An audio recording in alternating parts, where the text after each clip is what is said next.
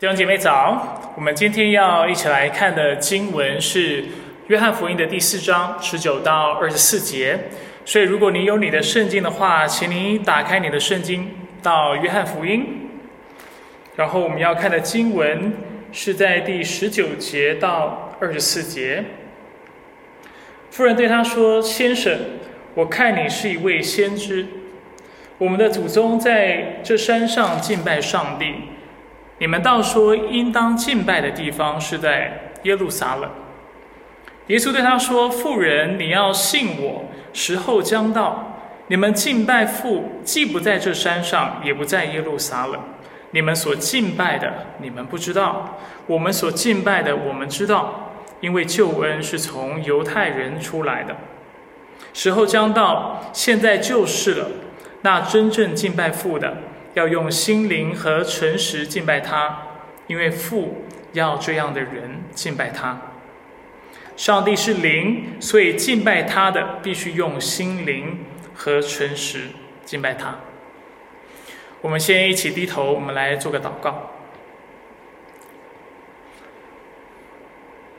主，我们感谢你，感谢你让我们今早又能够聚集在一起，啊，作为你的百姓一起来敬拜你。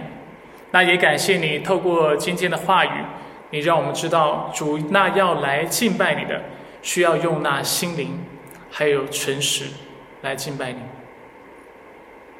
主，我们愿意更深的来明白这句话的意思，所以我们请你来打开我们的耳朵，打开我们的心，让我们今天在听到的时候能够听得明白。我们感谢赞美你。以上祷告是奉靠主耶稣基督的圣名求，阿门。呃，有一首诗，它前面的两句话是这么说的：他说，山不在高，有仙则名；水不在深，有龙则灵。那我相信我们在座许多的朋友们，许多的弟兄姐妹都听过这首诗。这首诗的名字就叫做《陋室铭》。那我第一次接触这首诗的时候呢，当时我大概是小学五六年级吧。但是比较特别的地方，比较吊诡的地方，就是我学这首诗的地方，其实并不是在我所就读的小学，但却是在一个英语的补习班。那当时我们的英语老师也是那个补习班的创办人，他很有意思。他说：“你来这里学英语，那是非常好的。但是除了教你英语，我也要教你不要忘本。”我要你去珍惜中华文化，并且我也希望你能够多读一些啊，就是中文的国语的文献啊。所以在那个补习班，我除了背了《陋室铭》之外，啊，我也背了《出师表》啊。不过很遗憾的，我已经基本上完全忘了《出师表》里面的内容，但是《陋室铭》我还记得挺清楚的，因为我知道我到了国一，我又读了一遍，那之后我就来了美国。所以《陋室铭》这首诗在说什么呢？他说：“山不在于它有多高，但却在于如果它有神仙的话，那它就会有名气。”接着他说：“水也不在于它有多深，如果它有龙的话，它就有灵气。”那这个诗人他继续说：“啊，斯是陋室，惟吾德馨。”意思就是说，虽然这是一个非常简陋的房间。但是如果里面所住的人就是我，是有德性的，那这个地方就看起来不再是这么简陋了。那很明显的，这首诗所称颂的、所强调的，就是一个人的德行、德性的重要性。那这段时间，大家知道我们要进入一个新的信息系列，叫做在疫情中的教会。我们特别要来思考、要来探讨，就是当我们受到疫情影响的时候。弟兄姐妹要如何聚集，然后如何继续透过上帝的启示来敬拜他？我们要来思考，在疫情笼罩之下的教会应该是长什么样子的。而今天的主题叫做“有神则灵”。我们要思考一件事情，就是是否不论是在线上或者是在线下的敬拜，是否只要啊。就是在这个空间当中有上帝，并且我们按照上帝所启示的方式来敬拜他，这就是合一的。所以这就是我们要去思考的问题，要来探索的问题。所以好不好？让我们现在就一起来看今天的这段经文。首先，容许我稍微为大家介绍一下这段经文的背景。所以今天的经文呢，是出自于耶稣和一位撒玛利亚妇人的谈话。那我们今天只看十九到二十四节，只看当中的六节，但是他们的对话基本上是从第一节到二十六节，甚至之后的经文。那一节到二十六节当中呢，虽然它是一个完整的谈话，但是相当中却有三个不同的主题。那这段内容啊，这段经文的内容非常非常的丰富。那容许我等一下用一个比较简单的方式为大家介绍这三段经文个别所讲的内容是什么。首先，让我们先看一下啊这段经文的背景，当时发生什么事情。所以经文一开始，我们就看到当时耶稣和施洗约翰他们都在犹犹太地在呃征收征召门徒。那虽然耶稣的施工才刚起步不久，但是因为耶稣非常有影响力的缘故，所以他当时所说的门徒已经是超过施洗约翰。那经文告诉我们，就在那个时候啊，耶稣啊的行径引起了法利赛人，就是当时的宗教领袖的注意。那经文没有告诉我们为什么，但是耶稣就决定离开犹太地，然后回到自己的家乡加利利。那不过，虽然经文没说为什么，但是也有不少的解经学家表示，很有可能是因为耶稣啊害怕法利赛人要去啊让他跟让他的门徒和约翰的门徒之间产生隔阂，想要挑拨离间，所以耶稣为了避开这样的一个状态，所以他就自己先行离开。那经文和地理位置呢，都很清楚的让我们知道，当耶稣需要从犹太地。去到啊他的家乡，回到他的家乡加利利的时候，他们需要经过一个地方叫做撒玛利亚，而就在路途的过程当中，他们来到了一座城，叫做叙加。那在那个城附近有一口井，是以色列的祖先，也是啊撒玛利亚人的祖先雅各所挖的井。而在这个地方呢，也离马呃撒玛利亚人的圣地基利新山不远。那当时。耶稣来到这口井的时候，大概是中午的时间。接下来第七节到二十六节，就是在描述耶稣跟这个妇人之间的谈话。那简单来说，我们能够分成三段。第一段话是在第七节到第十五节，他们主要探讨的主题是水，所以耶稣就让这位妇人知道，你所打的井水其实是死水，但是我能够给你活水。那耶稣借这个谈话想要写明什么呢？他想要让这个妇人知道，他是那位比雅各还要伟大的。这是第一段谈话。第二段谈话是在四章的十六到十九节，他们的主题是说到了撒玛利亚妇人的丈夫。那耶稣透过这段的对话，他让这位妇人知道了一件事情，就是他同时也是先知，他有先知这样的职分，也有先知这样子的。能力，但是耶稣不止停在这里，他不止比雅各大，他不只是先知，但是他也是弥赛亚，而这就是接着四章二十到二十六节的重点，而他们所谈论的内容呢，主要说到的就是圣地是敬拜的场所。那我们可以看得出来，虽然这三段谈话的主题都是不一样的。但是这三段谈话都有一个共同的目的，就是为我们揭露耶稣真实的身份是什么。他是比雅各大的，他是那先知，而且他就是那位弥赛亚。现在让我们把目光聚集在四章的十九到二十四节。我们先来看十九节，妇人对他说：“先生，我看你是一位先知。我们的祖宗在这山上敬拜上帝。”你们倒说，应当敬拜的地方是耶路撒冷。就在这位妇人认出了耶稣啊是先知之后，他开始跟他讨论到撒玛利亚人的信仰和犹太人的信仰之间的差异。主要说到的就是他们朝圣的地方不一样，他们敬拜上帝的地方不一样。对撒玛利亚人来说，他敬拜的地方是在那山上。刚才我有讲到基利新山离他们所在的那口井并不远，所以撒玛利亚人说：“我们敬拜的地方是在这山上，但是你们就是指耶稣，你们犹太人所敬拜的地方却是在那耶路撒冷。”那我们要明白，他们之所以会有这样的一个谈话，或者有这样的一个撒玛利亚妇人会有这样的说法，主要是因为。啊，犹太人还有撒玛利亚人在某种程度上，他们的确是有共同的祖先的。他们的确认为亚伯拉罕、以撒、雅各都是他们的祖先。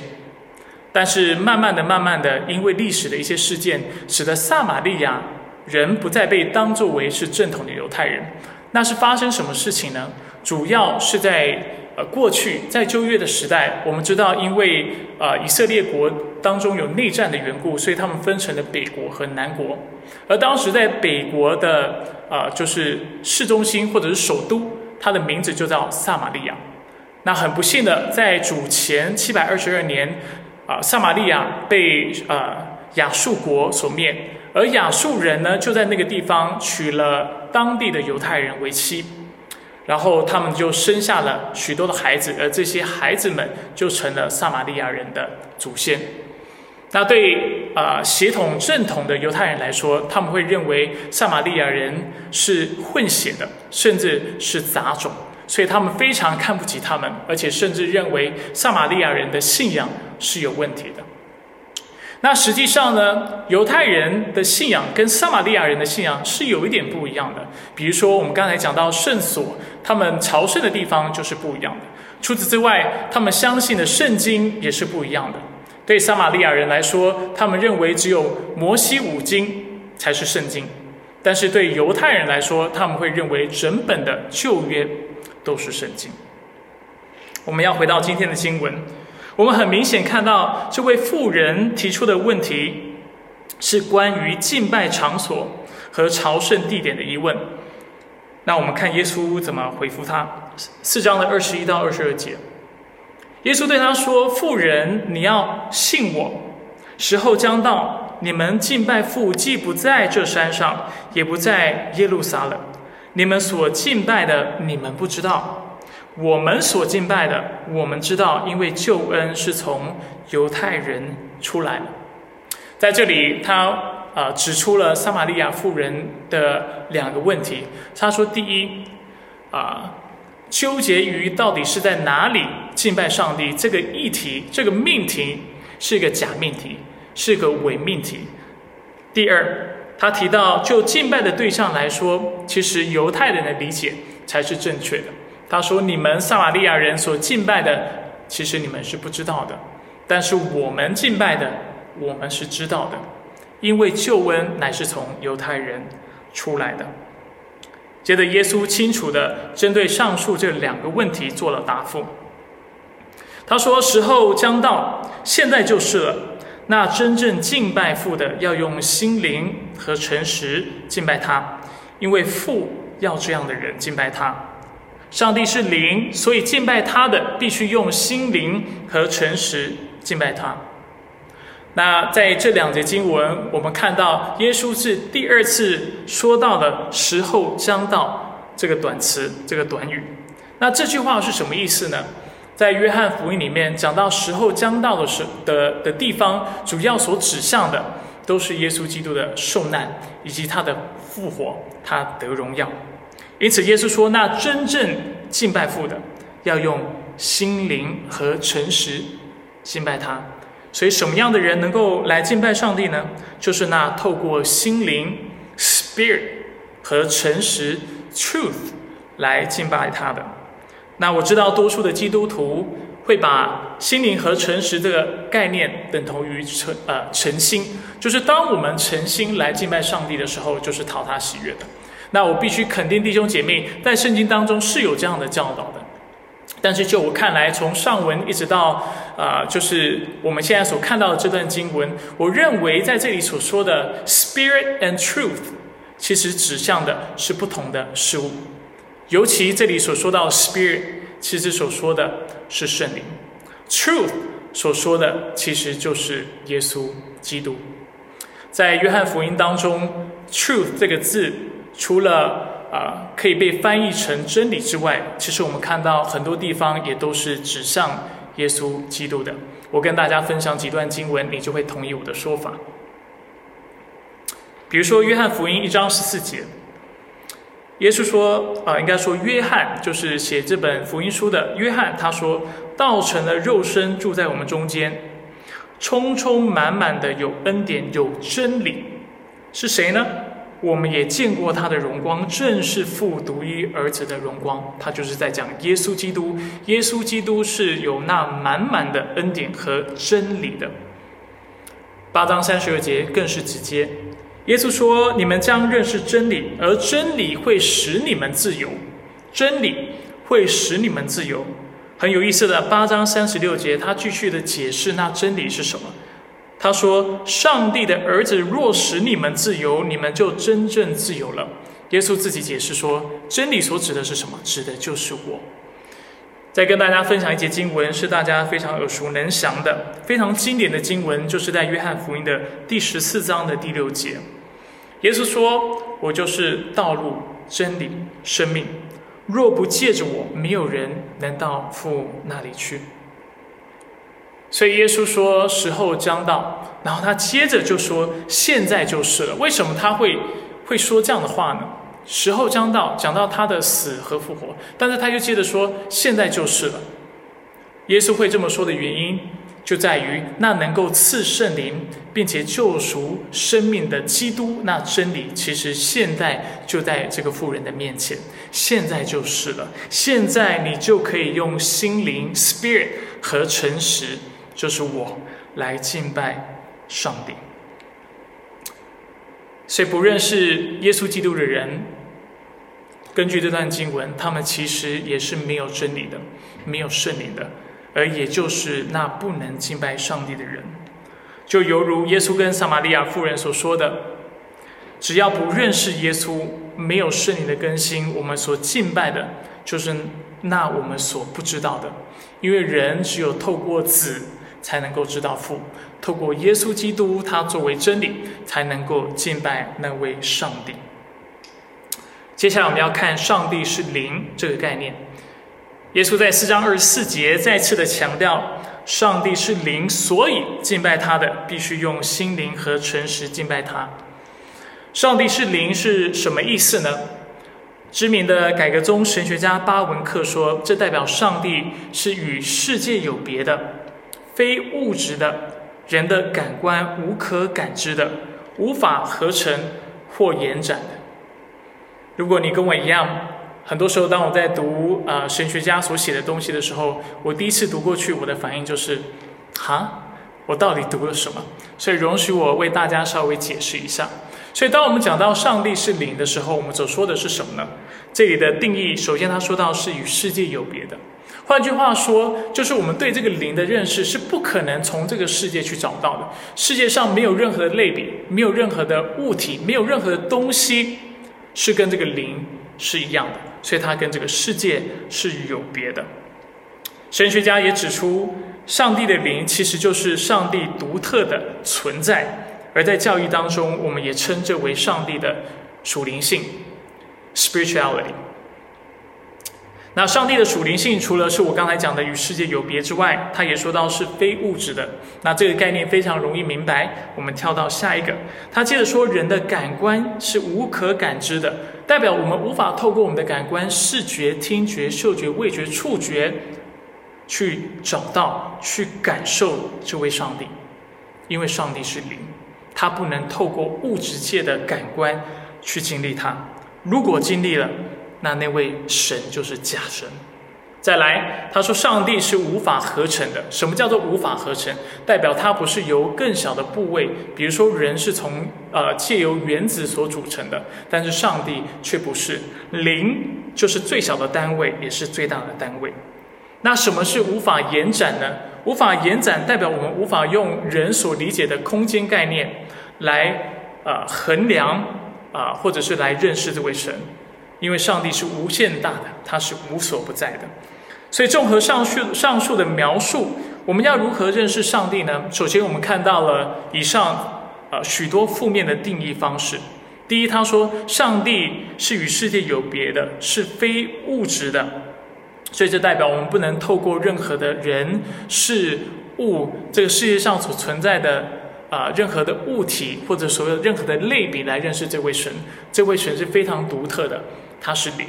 而如果我们能够透过世界上的东西，就是上帝的创造来认识这位神的话，我指的认识是是对这个灵直接的认识的话。其实这就是拜偶像了，所以在十诫当中，第二诫特别告诉我们，他说不可为自己雕刻偶像，因为人雕出来的东西，物质所构构成的东西，不可能是上帝。所以他也说，也不可做什么形象，仿佛上天下地和地底下水中的百物，不可跪拜那些像，也不可侍奉他们。上帝是灵，我们不可以想要透过任何物质界的事物来敬拜他。再来，我们刚才也提到了，人的感官是无法感知上帝的。不管我们科技是多么的先进，用什么样的望远镜，用什么样的显微镜，用什么样的物理的仪器，我们是无法去观察到上帝的。上帝就是灵。在这里有一件事情，我们也想也需要提醒自己，就是上帝也不是根据于我们的感觉、猜测和想象来认识的。如果这位上帝是能够根据我们的感觉、想象去认识的话，就如我刚才已经说过了，这肯定不是真正的上帝。最后，我们刚才讲到，上帝也是无法合成的、无法延展的。有的人会认为，这个宇宙就是上帝，这个世界就是上帝，甚至人是小上帝、小神这样的概念，好像我们每一个人啊都是上帝的一部分。但是这个要理、这个教义特别告诉我们，不是的，上帝是无法合成的，他的灵就是最基本的单位，啊，而且就这个单位以下没有更小的单位，除此之外，它是无法延展的。这位上帝是不能透过人。的空间概念去局限或去衡量的，所以，我们敬拜上帝的时候，不过不是透过内心的搜索，好像有的人会认为，哦，所以我向我内心去探索，我就能够找到这位神。不是的，上帝是无所不在不在的，甚至他也不是在圣殿当中被拘束在圣殿当中，或者是被局限在圣山上，不被局限在我们里面，不被局限在圣山，也不被局限在任何地方。所以到目前为止。我们都是用一个比较负面的方式来界定敬拜上帝的方式。那接下来我们要用一些比较正面的方式来定义，基本上就是经文所说到的心灵和诚实这个概念。那我知道心灵和诚实，或者透过圣灵和透过真理来敬拜上帝，其实还是很抽象的。所以具体来说，它指的到底是什么呢？我认为可以这么理解。就是当我们用心灵来敬拜上帝的时候，这代表的就是用那被圣灵更新的心、重生的心来敬拜他。当我们说到用诚实，或者是啊用基督来敬拜上帝的时候，我们指的特别是透过基督所启示的真理。神学家巴克 （J.I. Packer） 他说：“以心灵的意思是出自一颗被圣灵更新过的心。”礼仪、肢体的动作或灵修的方式，若没有心的摄入，都不足以构成为敬拜。那心要怎么摄入呢？他很清楚的说，而心的摄入也只有靠圣灵来感动。所以这叫做用心灵、用 spirit、用圣灵或圣灵更新的心来敬拜上帝。他也讲到，以真实的意思就是 truth。就是用神所启示的实际，或用神所启示的真理为根基，而在这根基上，在这启示在道，而这启示在道成肉身的基督耶稣身上到达了顶点。所以这个定义用逐渐靠近啊，就是比较较于靠近基督徒，就是对心灵的了解，就是诚心这个了解来定义。但是巴克很清楚，让我们看到他所指的不能只是诚心，一定是要透过圣灵的诚心，才是讨上帝喜悦的。因为在认识耶稣基督，在认识上帝或跟上帝和好之前，我们的心是败坏的，我们心是违背上帝的，是污秽的。唯独当我们从圣灵那里领受到了新心，不然我们是无法进入上帝的至圣所，是无法来敬拜他的。先知以西结在以西结书三十六章二十到二十六到二十七节，他说：“我也要赐给你们一颗星星，将心灵。”放在你们里面，又从你们的肉体中除掉实心，赐给你们肉心。我必将我的灵放在你们里面，使你们顺从我的律例，谨守遵行我的典章。在这里很清楚的让我们看到，只有当我们得着那在圣灵里面的星星的时候，我们才会去遵守、谨守上帝的律律和典章。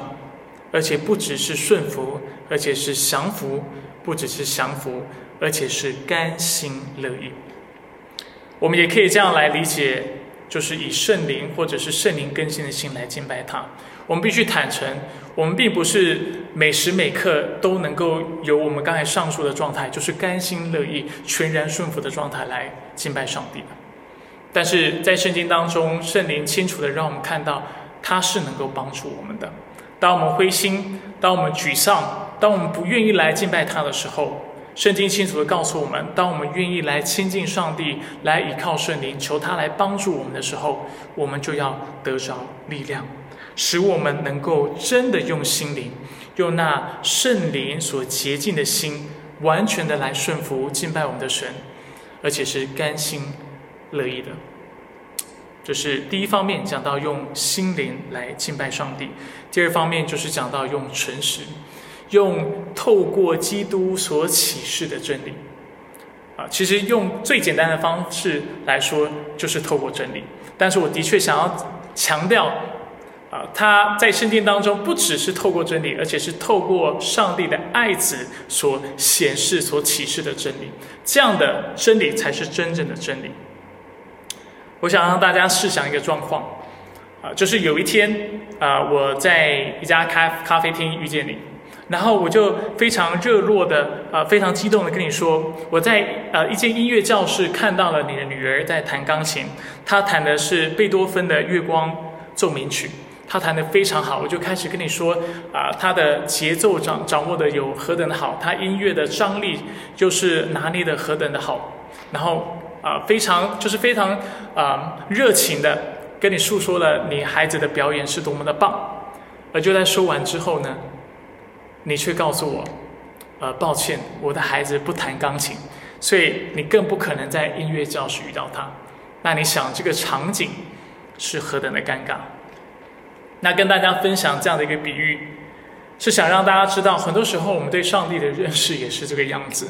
我们以为我们是在敬拜他，那会不会有可能有一天我们到了天上，我们与我们的阿巴夫相见的时候，我们跟他说：“阿巴夫，我一直以来是敬拜你。”他却说：“你所拜的，你们不知道。”所以求主帮助我们。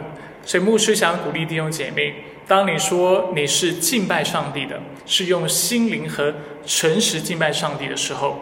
你是否真认识你所敬拜的这位上帝？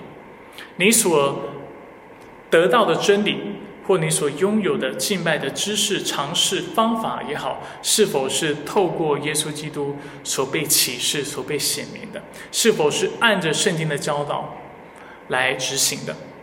圣经当中对上帝的位格、对上三位一体的这样的教义、对上帝的属性，还有他能够交通的属性等等。都是有教导的，那就在牧师刚才在讲这些的呃教育的时候，我想问你，你是否都听明白我在说什么了呢？你是否知道上帝的属性有哪些？就知道哪些属性又是跟我们分享的呢？如果不知道的话也没有关系，但是我们一定要追求，要努力的来学习，因为今天的经文清楚的告诉我们，因为那真正敬拜父的。要用心灵和诚实敬拜他。接着他还没有说完哦，他继续说：“因为父要这样的人敬拜他，因为上帝要你这样敬拜他，他要求你和我都用真理，没有别的方法，除了透过圣灵，透过更新的生命，透过耶稣基督，还有透过从耶稣透过耶稣基督所显明的真理，不然我们无法来亲近这位在圣经当中所启示的上帝。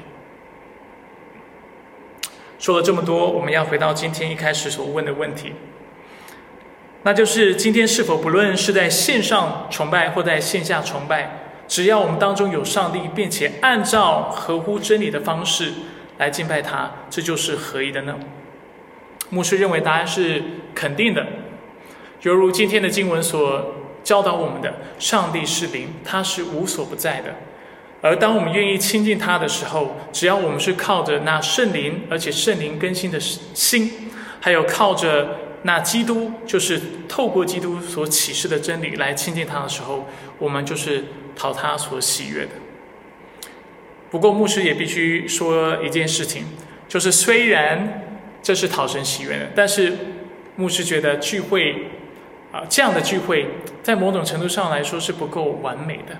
因为圣经的确让我们清楚的看到，人除非是一个有灵命的存在之外，我们也是有肉体的。上帝创造我们的肉体，并称我们的肉体为圣好。所以我也深深信，今天不是只是在灵里连接我们的敬拜，就是我们自己会得到真正的满足。我认为在某种程度上。我们人都会渴望在线下实际的啊，就是呃，真的是呃，身体聚在一起的，一起来敬拜上帝。这样的敬拜是是能够透过握手一起来祷告的，是能够透过大家一起举手来向上帝来呼求的。这样的敬拜啊，是是跟我们的肢体跟我们的群体有动作的。啊，犹如我们上周我们提到的概念，呃，教会不是只是讲到崇拜。聚会讲到聚会，讲到敬崇拜的聚会，但是教会也讲到彼此相爱，讲到圣餐、圣礼等等的教导。而很多的东西若没有透过实体的聚会，是很难去落实的。比如说，因为疫情的缘故，我们现阶段唱诗歌其实是无法彼此对唱的。洗礼和圣餐，我个人认为也很难合意的去实行。我们也无法招待。弟兄姐妹来我们的家里来做客，牧师讲到也只能对啊电脑的摄像头来宣讲，啊我无法为弟兄姐妹按手祷告，更不用说大家热热闹闹的坐下来一起来吃饭，然后大家分别的拿出自己拿手的菜肴，啊犹如分隔两地的啊情侣，甚至是彼此热恋的啊丈夫和妻子。呃，我想对他们来说，虽然他们分隔两地，能够透过科技，能够透过啊云端的媒介来见到彼此，而且交谈，但是我相信，若是可以，他们一定渴望能够真实的见面，因为在这样的状况下，他们能够拥抱，他们能够有更亲密的接触，他们能够更进一步的向对方表达自己的爱意。那某种程度上，我认为教会的弟兄姐妹也是这样的关系，就是在邻里连结是一件美的事情。但若是能够在肉体上面、身体上面能够一起来敬拜上帝，我相信会是那更美、更好的。所以求上帝怜悯我们，希望他能够快快的帮助我们来控制好疫情，并且挪除那使我们不能碰面的病毒，挪除这样的拦阻。使我们能够有朝一日，或者应该说很快的有一天，我们就能够再次的聚在这个地方，然后我们一起来敬拜我们那荣耀的上帝。